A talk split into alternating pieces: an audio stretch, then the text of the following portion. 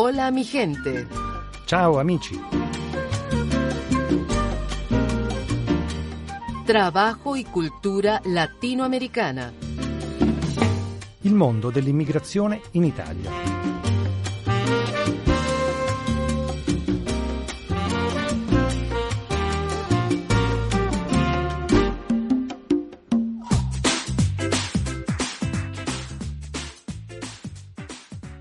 Hola mi gente, ciao amici, sono Marisol Flores. Come ogni settimana vi do il benvenuto a questo programma radiofonico di Radio Vaticana.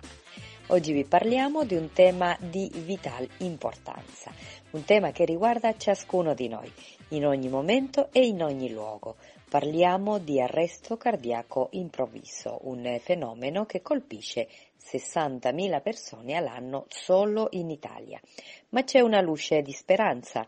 8 su 10, ovvero 48.000 di queste persone, potrebbero salvarsi se interveniamo in modo tempestivo ed adeguato. E quando diciamo tempestivo intendiamo entro i primi 5 minuti. E quando diciamo adeguato intendiamo il saper praticare un massaggio cardiopolmonare e utilizzare un defibrillatore. E per far fronte a questa urgente necessità è nata la Squadra per la Vita, un progetto ideato dal project manager Gino Venturi e promosso da una rete di associazioni riunite nell'associazione temporanea di scopo denominata Più Umanità.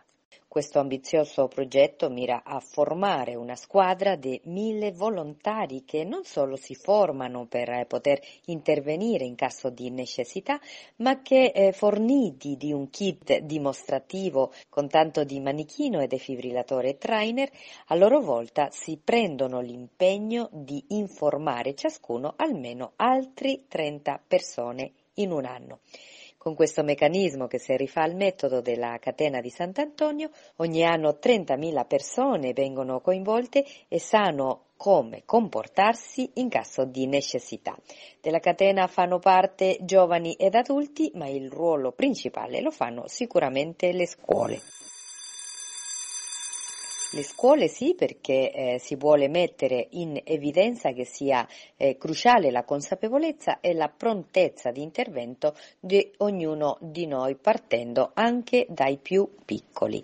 Più avanti nella trasmissione vi eh, presenteremo una bellissima attività realizzata con i più piccoli, guidati da psicologi dell'associazione Relazionarti, uno dei partner dell'associazione temporanea di scopo più umanità. Adesso vi invitiamo ad ascoltare la storia di Daniele, un giovane sportivo, un giovane anche lui studente che in un giorno come tanti altri la sua vita è stata improvvisamente sconvolta da un arresto cardiaco improvviso.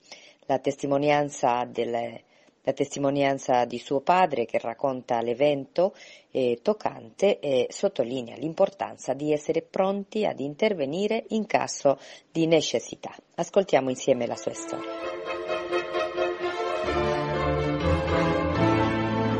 Sì, mio figlio Gabriele circa sei anni fa ha avuto un arresto cardiaco in ambiente scolastico, per l'esattezza si è trattata di una fibrillazione ventricolare che non ha ricevuto nei tempi giusti un eh, intervento a mezzo del defibrillatore.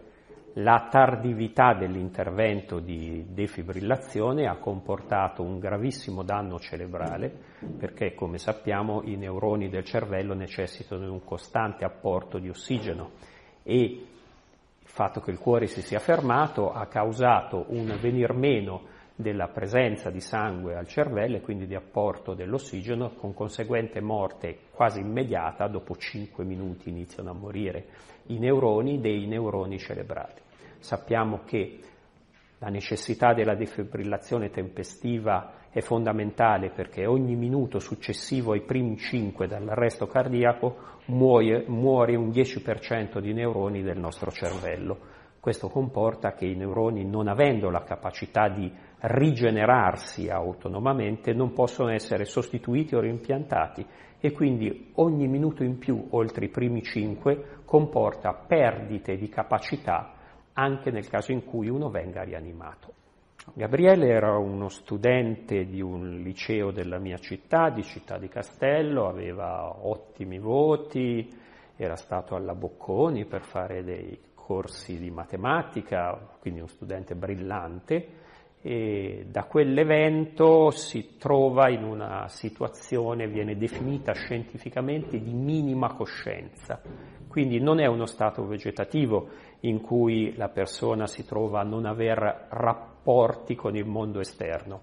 Gabriele manifesta la sua gioia sbattendo gli occhi, sorride, ma nello stesso tempo ha un eh, defibrillatore sottocutaneo, una pompa di baclofen per iniettargli un calmante, diciamo così, a livello spinale e poi altri strumenti, altre cose che gli permettono di stare in vita. Necessita di un'assistenza, direbbero i medici, H24, quindi tutto il giorno, somministrazione continua di farmaci e quindi diciamo che la gestione familiare di persone che si trovano in questo stato stravolge completamente la famiglia e le persone.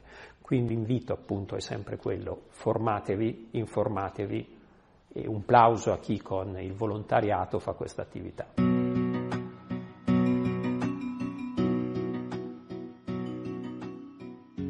Dopo questa testimonianza possiamo dire che eh, non, non, c'è dubbio che la eh, consapevolezza su come affrontare un arresto cardiaco improvviso è un aspetto cruciale per la nostra sicurezza e benessere eh, e non possiamo trascurare l'importanza di educare tutti, compreso i più piccoli. Molti studi hanno evidenziato l'importanza di superare la paura che potrebbe limitarci in situazioni di emergenza.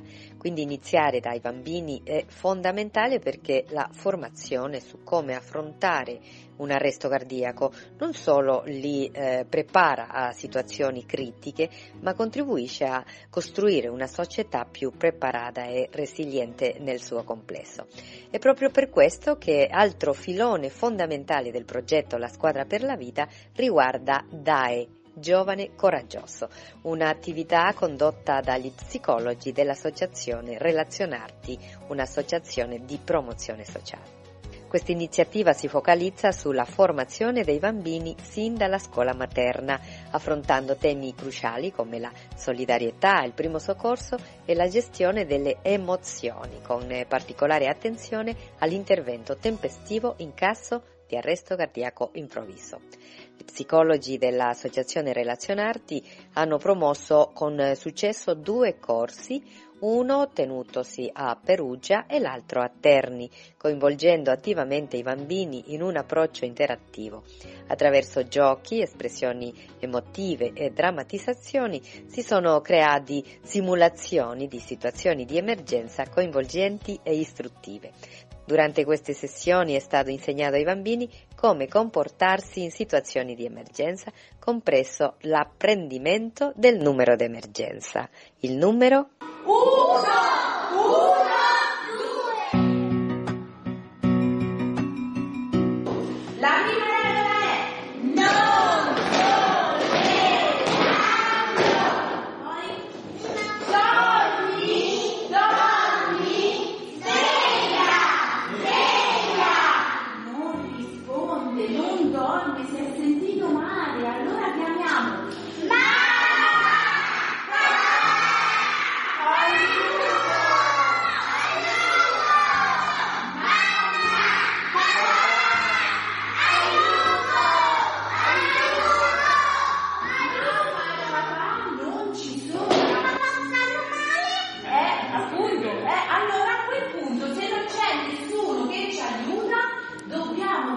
male un numero molto importante. No.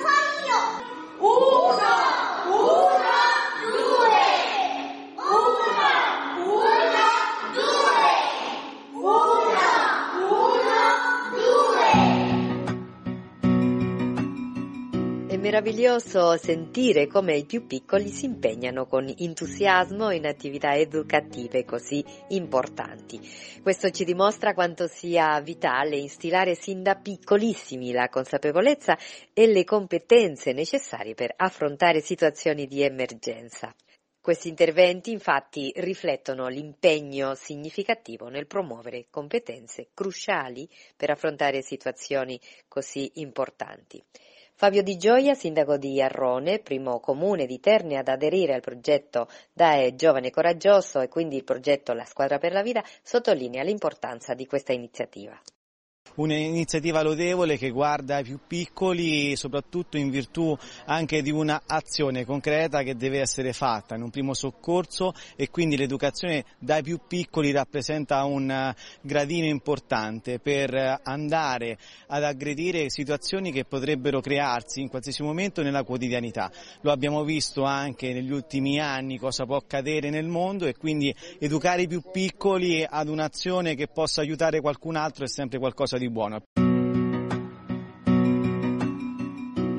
L'obiettivo del progetto è non solo sviluppare abilità tecniche, ma anche promuovere un atteggiamento culturale proattivo nei confronti del soccorso, un messaggio che risuona nella scuola identificata come luogo chiave per diffondere la cultura della prevenzione dell'arresto cardiaco improvviso, coinvolgendo insegnanti, personale ATTA e i genitori, come afferma la professoressa Gabriella Pitone, dirigente scolastico dell'Istituto Comprensivo Facciuli di Arrone.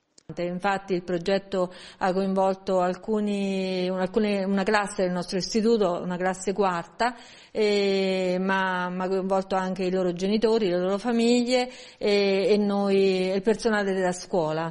Eh, quindi diciamo che è stato un, eh, un, progetto a 360 gradi che ci ha visto tutti eh, interessati a questo tema che è un tema fondamentale, quindi quello della, del, delle tecniche insomma, di, del massaggio cardiaco, del primo soccorso. abbiamo, visto, abbiamo riscontrato un grande interesse da parte dei bambini bambini e anche una grande maturità nell'affrontare questi temi, hanno imparato molto, eh, non solo riguardo le tecniche eh, da, da, applicare appunto in caso di, di situazioni di pericolo, di, di, caso in cui appunto avvenga un incidente, eh, ma anche di prevenzione. Eh, quindi davvero un progetto utilissimo di cui ringrazio quindi l'associazione Pandora, quindi eh, molto appunto proprio per averci eh, scelto per questa esperienza in una classe appunto di scuola primaria e, e che sicuramente insomma speriamo si possa ripetere anche negli altri plessi della scuola che dirigo. Ascoltiamo ora le voci di questi ragazzi che con entusiasmo ci raccontano cosa hanno imparato di questa esperienza coinvolgente. Che hai imparato? Che, che hai capito? Ho annoiato sta cosa, vero? No. Eh beh, non devi dire, se no. no, cioè, ma emozionato perché nemmeno so quando qualcuno si sente male cosa fare. Invece tu ti chiami? Ginevra. Ginevra, tu? Eh, eh, io ho imparato... Eh, io ho imparato a vedere come si può curare una persona quando gli succede qualcosa. Voi invece? Eh... Allora, prima di tutto che, che è questa medaglia? Allora, è la medaglia che abbiamo adesso ci hanno dato il sindaco e voi ce l'avete dato per, prim- per premiarci del coraggio che abbiamo avuto affrontando queste cose.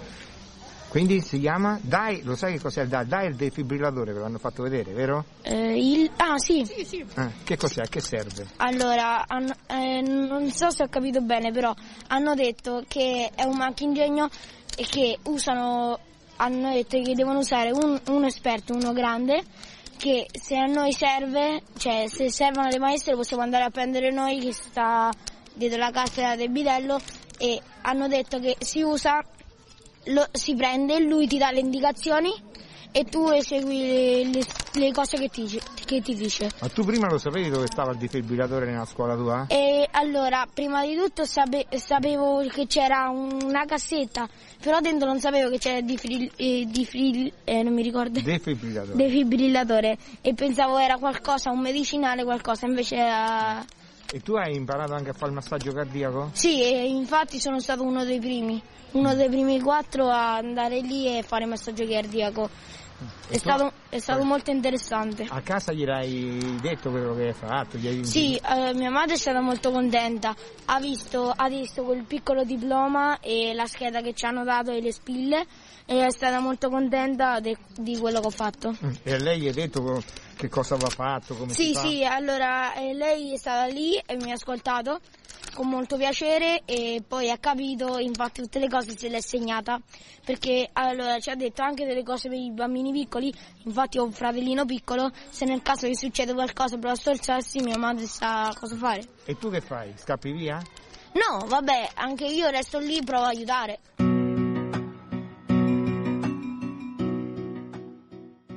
Queste sono parole straordinarie di questi giovani cuori generosi e coraggiosi che anche a fronte delle sfide dimostrano la volontà di fare la differenza. Proprio come loro, la squadra per la vita si impegna a formare giovani pronti ad affrontare situazioni di emergenza. Continuiamo adesso il nostro programma perché vogliamo sentire il cuore pulsante del progetto La squadra per la vita. Lui è l'ideatore e il project manager di questo progetto, il dottor Gino Venturi. Gino, cosa ha ispirato l'idea di coinvolgere i bambini sin dalla scuola materna nel progetto La squadra per la vita? A fronte di una emergenza, di una persona che si sente improvvisamente male, dove c'è bisogno di un intervento immediato, il primo problema da risolvere è la paura. La paura che ci prende perché magari non sappiamo cosa fare e eh, pensiamo, temiamo che un nostro intervento sbagliato possa persino peggiorare la situazione, poi magari siamo anche chiamati a rispondere del nostro eh, operato. Dobbiamo quindi cambiare atteggiamento, dobbiamo eh, cambiare eh, i nostri comportamenti, educarci ed educare ad un intervento consapevole. Ed è una cosa che va eh, fatta, va iniziata a, a, a farsi già dalla più tenera età, dai bambini più piccoli. Noi abbiamo iniziato dalla scuola materna e eh, abbiamo portato i bambini in una situazione di eh, pericolo con una persona che sta male ad essere capaci di chiamare adeguatamente eh, i soccorsi. Sanno cosa fare, sanno che devono chiamare il numero 112 e quindi questo è già eh, un, un risultato molto positivo. Siamo convinti e questa nostra convinzione è suffragata dalla esperienza degli esperti che bisogna intervenire già dai bambini piccoli educando ad un intervento consapevole. Grazie al dottor Gino Venturi per aver condiviso con noi la visione e l'importanza del progetto La squadra per la vita a partire dai più piccoli. Stiamo arrivando alla fine della nostra trasmissione in cui abbiamo ascoltato la toccante storia di Daniele. Questo racconto non solo ci ha emozionato, ma ha sottolineato ancora più chiaramente quanto sia fondamentale conoscere le azioni da compiere in caso di arresto cardiaco improvviso. Un sentito ringraziamento anche al sindaco di Arrone Fabio Di Gioia, alla dirigente scolastica dell'Istituto Comprensivo Fanciulli di Arrone, la professoressa Gabriela Pitone, che hanno sottolineato l'importanza di questo progetto promosso dall'Associazione Temporanea di Scopo Più Umanità. Concludiamo quindi questa trasmissione di oggi con la speranza che queste testimonianze e le informazioni condivise possano essere stati di aiuto per voi. Vi invitiamo quindi a diffondere la consapevolezza su come possiamo tutti noi contribuire a salvare vite attraverso la preparazione e l'azione tempestiva in caso di arresto cardiaco improvviso. Vi ringrazio amici per aver seguito la trasmissione anche oggi in questa settimana. Marisol Flores vi saluta e se volete vi aspetto anche la prossima. Mentre i bambini fanno oh, c'è un cagnolino. C'è una cosa che ora so, ma che mai più io rivedrò, è un lupo nero che dà un bacino a un agnellino. Tutti i bambini fanno oh, dammi la mano, perché mi lasci solo sai che da soli non si può, senza qualcuno nessuno può diventare un uomo. Per una bambola un robot, bot, bot, magari litigano un po', ma col ditino ad alta voce, almeno loro eh, fanno la pace. Così ogni cosa è nuova, è una sorpresa, e proprio quando piove I bambini fanno oh, guarda la pioggia. Quando i bambini fanno oh, che meraviglia, che meraviglia. Ma che scemo vedi però, però. E mi vergogno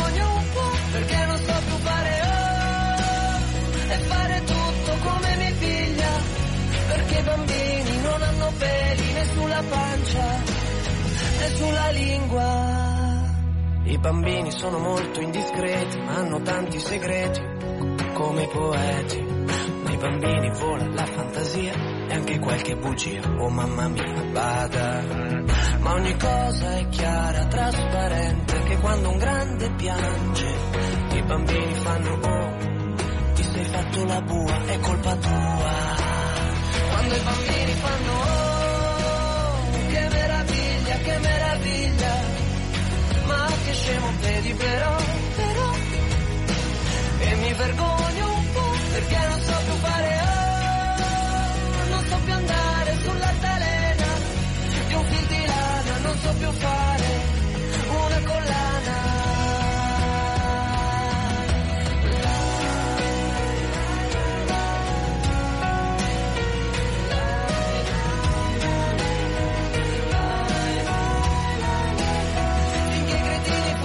finché i cretini fanno, finché i cretini fanno boh, tutto resta uguale, ma se i bambini fanno oh, oh, oh, oh, basta la vocale, io mi vergogno un po', invece i grandi fanno no, ah, io chiedo asilo, io chiedo asilo, come leoni, io voglio andare a gattoni.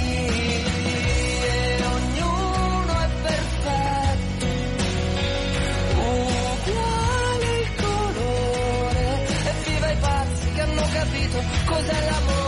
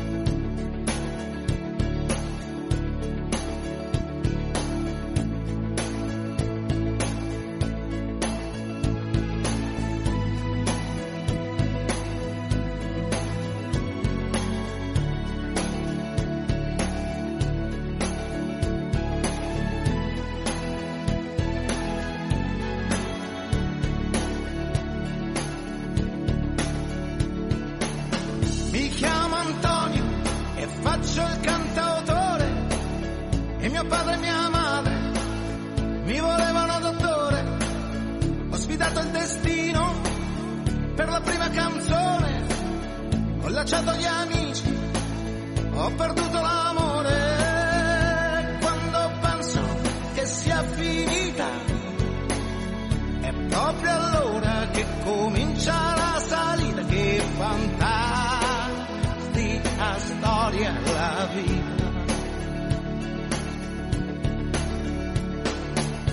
Mi chiamo Laura e sono laureata. Dopo mille concorsi faccio l'impiegata e mio padre e mia madre una sola pensione fanno crescere Luca il mio unico amore. A volte penso che sia finita, ma proprio allora che comincia la salita, che fantastica storia